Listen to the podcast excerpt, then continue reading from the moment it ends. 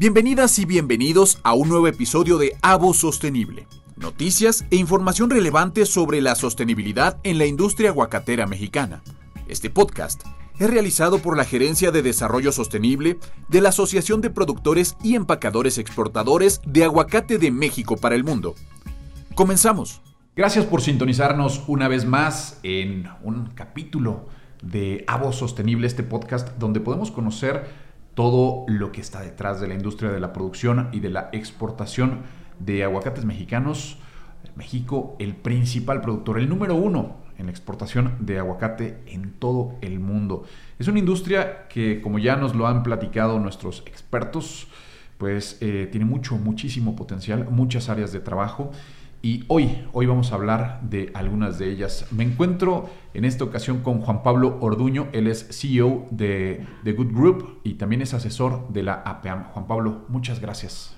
Gracias Alex a ti por tu tiempo y por tu invitación. Muy, pues, bienvenido a este, a este podcast Avo Sostenible. Y bueno, pues entre los temas que hemos eh, hablado un poco eh, está esta onda de la los objetivos a los que se, a los que se está sumando la APAM dentro del Pacto Mundial de los Objetivos del 2030. Platícanos, ¿qué significa para esta asociación sumarse y, y, asumir como propios estos objetivos que tienen un impacto global y bueno, de gran relevancia hoy en día? Sí, Alex, mira, eh, Pacto Mundial es una iniciativa de de la ONU, de la Organización de Naciones Unidas, que se crea porque se dan cuenta dentro de la ONU, los expertos, que exclusivamente a través de políticas públicas no se puede luchar contra el cambio climático y otras problemáticas que afectan al mundo. Eh, esos expertos al final lo que definen es que la industria privada es la que se tiene que sumar para lograr estos cambios que necesita el mundo. A través de esto lo organiza Kofi Annan en su momento. Entonces, 193 países se comprometen a adherirse a la Agenda 2030. ¿sí? Cuando estos, dentro de estos 193 países se encuentra México. Por tanto, sabemos que la ONU, vamos a llamarlo de una manera un poco sencilla, sería el gobierno del mundo, ¿no? Ahí está, están todos los países, firman un acuerdo donde no solo a través de políticas públicas, sino sumando a la industria privada, van a luchar en una serie de objetivos comunes. ¿sí? Esos objetivos comunes son los ODS, son los Objetivos de Desarrollo Sostenible, que son 17. Por tanto, tenemos la ONU, los países y los objetivos. Cada país tiene que organizarse internamente con su industria privada a través de las delegaciones de la ONU que apoyan todo este movimiento y este proceso hacia la sostenibilidad.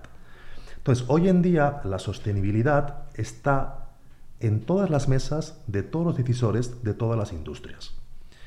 Eh, una de las mejores formas de abordar la sostenibilidad para un corporativo o para una industria es a través de Pacto Mundial. Pacto Mundial que pertenece a la ONU te guía en ese proceso. Por tanto, eh, la industria aguacatera, la PEAM concretamente, que siempre ha tenido una visión global y una visión de, crecimiento adecuado hacia los mercados, eh, se tomó la decisión a través de un consejo de expertos en el que yo, yo formo parte, de sumarnos a Pacto Mundial para ir de la mano con la ONU allá donde haya un aguacate en el mundo mexicano. Ese es el objetivo, es implementar una estrategia de sostenibilidad adecuada a la ONU que tenga un impacto real allá donde se consuma un, un aguacate mexicano. Y esto te va desde la producción hasta el consumo. ¿sí? Claro. Fíjate, son temas que eh, anteriormente habíamos tocado con Marisabel Larragoiti y también con Armando López Orduño.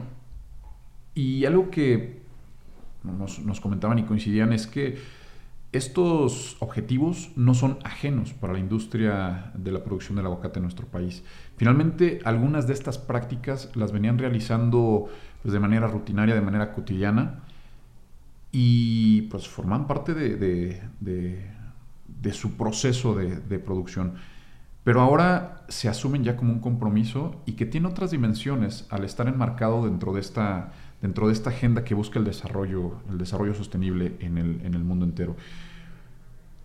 ¿Cómo fue? ¿Cómo, ¿Cómo, fue para una industria que pues, obviamente está dentro del de, campo de la industria agrícola en nuestro país? Eh, sumarse, implementarse, adaptarlas, estas, estas, estos compromisos. Bueno, como sabes, la, industria aguacatera es líder en exportación en México eh, es una industria eh, con una cadena de valor enorme. Esta, la APAM en concreto pues, tiene más de 30.000 productores asociados, más de 65 empaques. Estamos hablando de una industria que en el estado de Michoacán puede eh, generar prácticamente más de 300.000 empleos de forma directa o indirecta. la importancia de, que el, eje estratégico de la PEAM sea la sostenibilidad no nace hoy. Ya desde hace 10 años la PEAM tiene una serie de programas eh, que los ha venido implementando a través de Sugerencia de Desarrollo Sostenible. Tiene una serie de programas para con fundaciones locales o mexicanas con organismos eh, locales, tiene planes de reforestación muy importantes, la PEAM ya venía trabajando la sostenibilidad. El cambio, el punto de inflexión es que cuando se decide que el eje estratégico de la industria a través de la PEAM va a ser la sostenibilidad, se crea un comité de expertos, del cual formo parte, eh, nosotros como grupo eh, sugerimos a la PEAM crear ese comité de sostenibilidad, y crear una estrategia de sostenibilidad. Eh, la industria es tan grande y abarca, tan, tantas cosas que se necesitan diferentes expertos en diferentes materias para lograr entre todos generar las bases científicas y analíticas para que la industria sea todavía más sostenible en el tiempo. Entonces, hoy por hoy, lo que podemos decir es que la PEAM tiene como eje estratégico la sostenibilidad. Poder asumir esto es, eh, es importante no solamente para, el, para la industria de la producción de aguacate en, nuestro país, sino para, la, para el sector agrícola. ¿no? Porque pueden ser un punto de referencia. Un punto de referencia, eh, decir, a ver, nosotros implementamos estas estrategias eh, en, nuestros procesos de producción, en nuestros procesos de, empaque y de exportación. Y entiendo que con esta claridad de, puntos a seguir o de conceptos, pues pueden marcar un, parteaguas, no solamente para los, aguacateros, como te decía, sino para pues prácticamente eh, cualquier productor agrícola y no agrícola en nuestro país, ¿no? O sea, este ejemplo puede ser eh, aplicable o aprovechado para, muchas industrias mexicanas. Sí, de hecho la, industria aguacatera eh, es más conocida por el público en general, por ser el líder en exportación, por hacer las campañas de promoción en el extranjero a través del Super Bowl. Entonces, la industria siempre ha sido pionera y ha sido líder en todo lo que ha hecho. ¿sí? En este momento, no solo se quiere ser líder en, exportación en cuanto a cantidad y volumen, sino en cuanto a calidad, en cómo se hacen las cosas. ¿sí?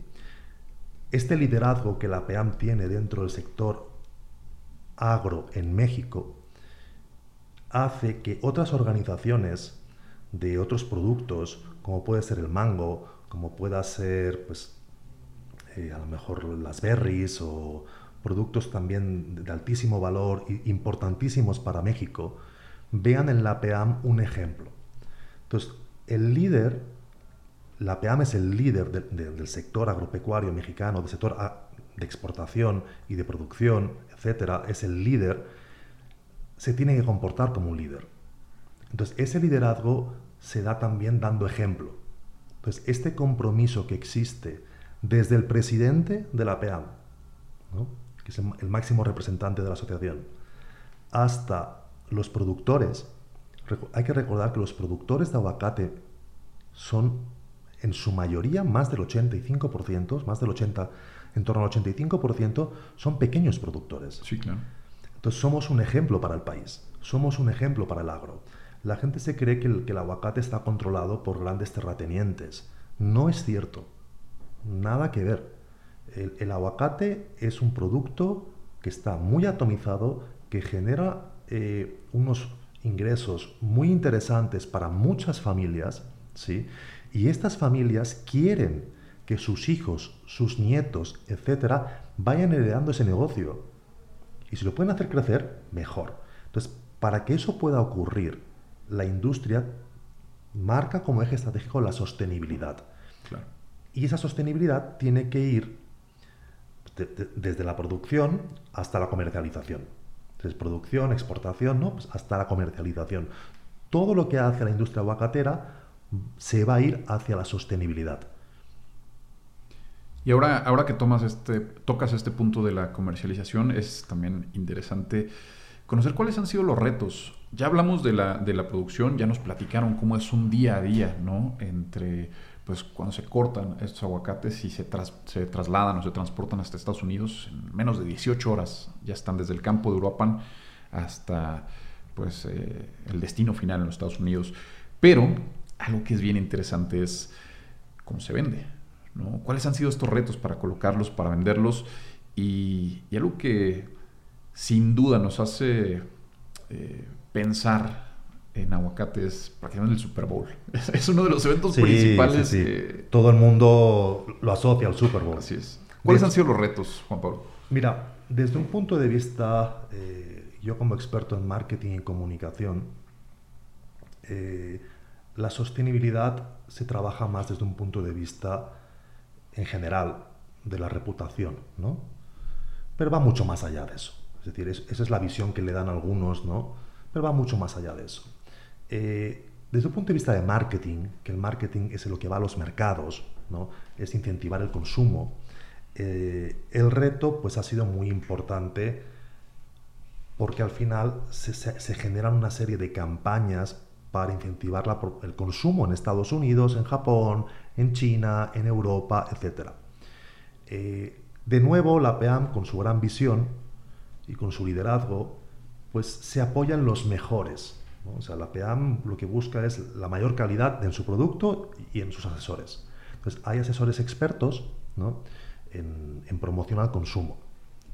Entonces, para nosotros como grupo de marketing y comunicación, lo más importante cuando trabajamos con este tipo de industrias, porque trabajamos también con la industria del atún, que es otro de los productos más importantes a nivel de alimentación, y a veces trabajamos con marcas, a veces, a veces con industrias, a veces la parte digital, a veces la parte de, de todo el ecosistema de comunicación, eh, es entender muy bien la industria.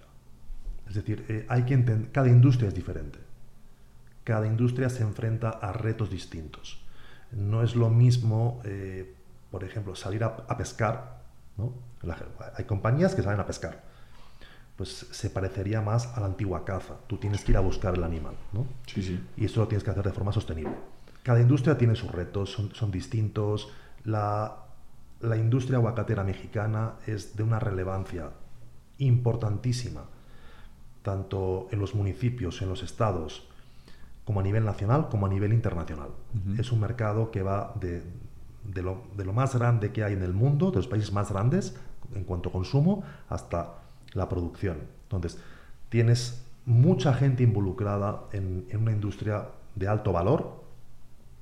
El reto es múltiple, se, necesitan equipos, mm, nosotros tenemos equipos de expertos en consultoría, tanto en marketing como en comunicación, para acompañar a nuestros clientes.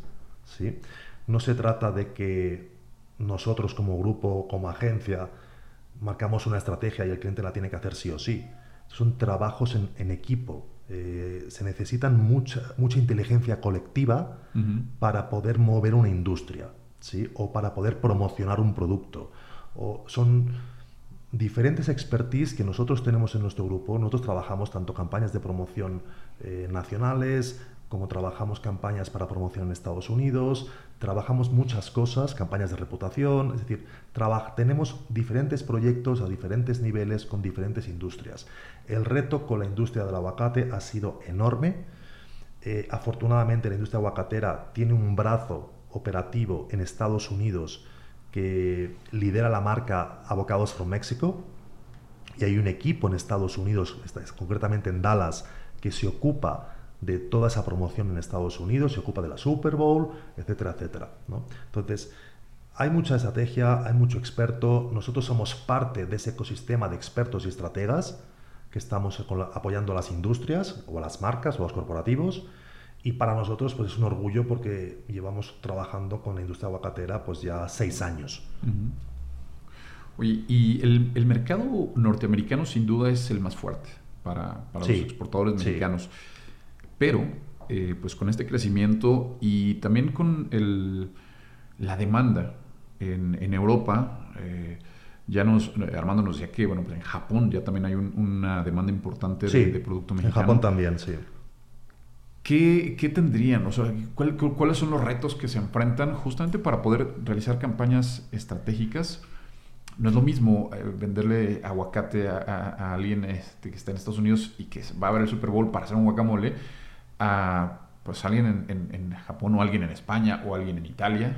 Por supuesto. Para, para introducirlo. ¿Cómo, cómo, cómo se abordarán estos, estos retos futuros? Entiendo que puede ser bastante interesante también. Hay mucho, mucho análisis y mucho estudio. Como tú bien comentas, Alex, al final cada país tiene un consumidor diferente. No es lo mismo el hábito de consumo eh, alimenticio en España que en Japón, que en Estados Unidos, que en Francia, que en México. Para, para, eso se contratan... Eh, casas de estudio, de análisis, donde se, estudian los hábitos de consumo, no se consume el aguacate, pues ni el aguacate ni ningún producto eh, de la misma manera. cada país tiene... La gastronomía forma parte de la cultura. Entonces cada país tiene su cultura y tiene sus hábitos, tiene sus horarios. Tiene, por ejemplo, en, China el aguacate se come eh, no, tan fresco, Entonces, entonces eh, esto afecta a toda la cadena de producción ¿no? y a todo el empaque. Hay países donde se come más fresco, más ready to eat, que le llaman en Estados Unidos, más fresh, ¿no? Entonces esto tiene un impacto, ¿no? Sobre toda la cadena de producción, ¿no? del productor, del empacador, etc. Entonces se hacen estudios en cada mercado, en cada mercado se trabaja con expertos locales y a raíz de eso, bajo una estrategia general de promoción, luego se hace una estrategia local. Temas bastante bastante interesantes en esta, en esta industria del aguacate. Y algo que platicamos hace unos momentos es el... Estamos enfocándonos ahorita en la cuestión alimentaria, gastronómica, pero es una industria que tiene muchísimo potencial de, aplicación y que cada día están surgiendo nuevas, nuevas eh, formas de aprovecharlo. Lo mencionábamos, el aguacate prácticamente se puede aprovechar al 100% si se utiliza bien, no hay desperdicio, no hay, no hay residuo de esta, de esta fruta, de este superalimento. Sí, la, realidad es que es una industria que se ha focalizado mucho en el aprovechamiento de todo lo, que, lleva un aguacate, ¿no? Pues desde la grasa, ¿no? Pues hasta el hueso, eh, yo no soy el experto en, en conocer todas las variedades de, y derivados que hay del aguacate, pero sí te puedo decir pues que desde la fruta fresca hasta el guacamole preparado, el aceite, eh, ya hay algunas iniciativas muy interesantes de gente joven, mexicanos jóvenes que están trabajando, están sustituyendo el plástico tradicional eh, con el hueso del aguacate, pues para hacer eh, producto que antes era desechable, ¿no? De plástico, pues lo, hacen con el hueso del aguacate. Hay muchas cosas. Hay hasta una empresa que hace del hueso del aguacate, hace joyas. Ok. Es decir, hay de todo. Claro. Hay de todo. Eh, lo, lo bonito que tiene esta industria es que está formada por familias. Entonces cada familia es una historia.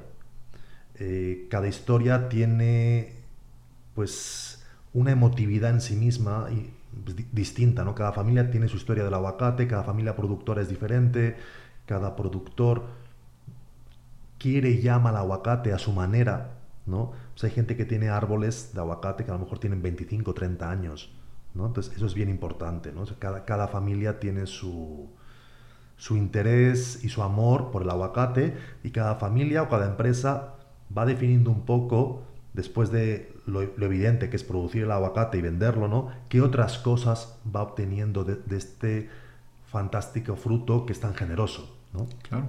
Y es una cultura, es, generar una cultura de, pues no solamente, como dices, de la producción, de la exportación y la comercialización, sino de todo lo que está alrededor de, ¿no? Eh, nos platicaban sobre eh, las familias, ¿no? Eh, pues que estos, estos productores son los expertos, ¿no? Y seguramente sus hijos van a ser eh, productores y encuentran en esta industria pues la sostenibilidad que, se está buscando. porque si es una empresa, o si es una industria que, tiene garantizada la rentabilidad por 100 años, 200 años o más, bueno, pues obviamente la familia se va a dedicar a eso. Tocas un punto muy importante. Eh, una empresa o una industria no puede ser sostenible si no rentable. Entonces, la industria aguacatera eh, es rentable, ¿no? Eh, en términos económicos y en términos cualitativos quiere ser sustentable. Y esto es algo que a los, los productores son los primeros que quieren tener bien su biodiversidad, que quieren proteger sus campos, sus cultivos, que ellos son los primeros interesados en trasladar a sus hijos, a sus nietos, pues su empresa familiar, ¿no? Claro. Y pues aquí se me ocurre algo interesante, yo creo para las personas que nos están escuchando. Eh, les hemos dicho que nos hagan eh, llegar sus sugerencias, algunas recomendaciones, algunas dudas o inquietudes que tengan. Pero también eh, sería interesante saber si tienen alguna idea de cómo se puede aprovechar el aguacate, ¿no? O sea, compramos el aguacate y pues utilizamos la pulpa, ¿no? Pero esta parte que, nos mencionaste hace un momento de elaborar joyas con el hueso del aguacate es una, innovación, una iniciativa pues, eh, muy creativa. Sí, sí, sí. Ah, es que aquí la, como toda industria, eh, hay gente que es muy creativa y que tiene muy buenas ideas. Eh, entonces, bueno, pues esas ideas hay que potenciarlas, ¿no? Y, hay que dinamizarlas, y hay que darlas a conocer, etcétera. Hay muchas, yo no las conozco todas. No, por y eso sería interesante, que la gente que está escuchando esto nos haga... Eh, Preguntas, ¿no? O sea, sobre qué, qué, otras cosas hay. O también se puede invitar a algún experto en, esas cositas, ¿no? Pero sí, al final es una industria tan, tan, tan relevante que llega hasta la joyería, ¿no? o sea, Sí, que nos, que nos cuenten qué, qué uso le dan a, pues a toda este, esta, esta fruta riquísima, nutritiva y bueno, pues eh, que orgullosamente nuestro país, esto lo hemos dicho muchas veces, es el productor número uno, el principal productor exportador de es correcto. A, nivel, a nivel mundial. Pues Juan Pablo Ortuño, CEO de The Good Group y asesor de la PEAM, te agradezco muchísimo esta, esta charla. Gracias este a ti, Alex. Gracias a ti. ¿Qué mensaje nos dejas eh, finalmente? Eh, ¿Una reflexión, una invitación al público que nos está escuchando? La, el mensaje final es que la industria aguacatera a través de la PEAM, viene trabajando la sostenibilidad eh, desde hace más de una década, que ahora se ha marcado y se ha comprometido de forma voluntaria eh, con la ONU a través del Pacto Mundial para lograr unos objetivos. Y quiero destacar de forma voluntaria, ¿sí? de forma voluntaria la PEAM como asociación de productores y empacadores de aguacate más importante del mundo, de forma voluntaria adopta los principios de Pacto Mundial para lograr cumplir los objetivos de desarrollo sostenible de aquí a 2030. Esto es el eje estratégico que trae ahora toda la industria aguacatera a través de la PEAM. ¿sí? Entonces, la PEAM de nuevo vuelve a ser el líder, eh, de nuevo muestra su compromiso con los productores y los empacadores, porque va a ser quien les va a ir guiando a todos ellos hacia la sostenibilidad. Muy bien. Y pues simplemente comentarles a, los, a los que nos escuchan que eh, de verdad hay que valorar mucho y es importante que la industria, industrias como esta, como, como la aguacatera, se pongan estas metas, fijen estos, estos objetivos, porque no solamente son para, para, el, para el bienestar de la propia industria, sino para el bienestar de la sociedad, porque eh, si alguien está preocupado por cuidar el medio ambiente, por cuidar la calidad de los trabajadores, por la educación de, de las personas, bueno, pues eso solamente se puede traducir en beneficios sociales, beneficios comunes que trascienden, trascienden eh, por mucho a quienes están involucrados en esta, en esta industria de la producción y la exportación del aguacate. Juan Pablo Ortuño, te agradezco muchísimo esta charla. Recordarles una vez más que pues eh, compartan este, este podcast, nos hagan llegar sus sugerencias y esto pues para, para tenerles contenidos más ricos, con sus inquietudes, con eh, sus dudas. Aquí se las haremos llegar a los especialistas que nos lo van a responder pues con los mejores datos. Y pues simplemente eh, recordarles, esto es Abo, Abo Sostenible. Muchísimas gracias y los, los escuchamos, los escúchenos, escúchenos en el siguiente, siguiente capítulo. Ha sintonizado un nuevo episodio de Abo Sostenible. Recuerda suscribirte a este podcast en la plataforma que más te guste nos puedes encontrar en Spotify, en Apple Podcast y en Google Podcast para que cada semana obtengas información alrededor del apasionante mundo de la sostenibilidad y del producto de consumo más querido de México a nivel internacional. Por supuesto, nuestro delicioso aguacate. Te esperamos en la próxima emisión. Hasta luego.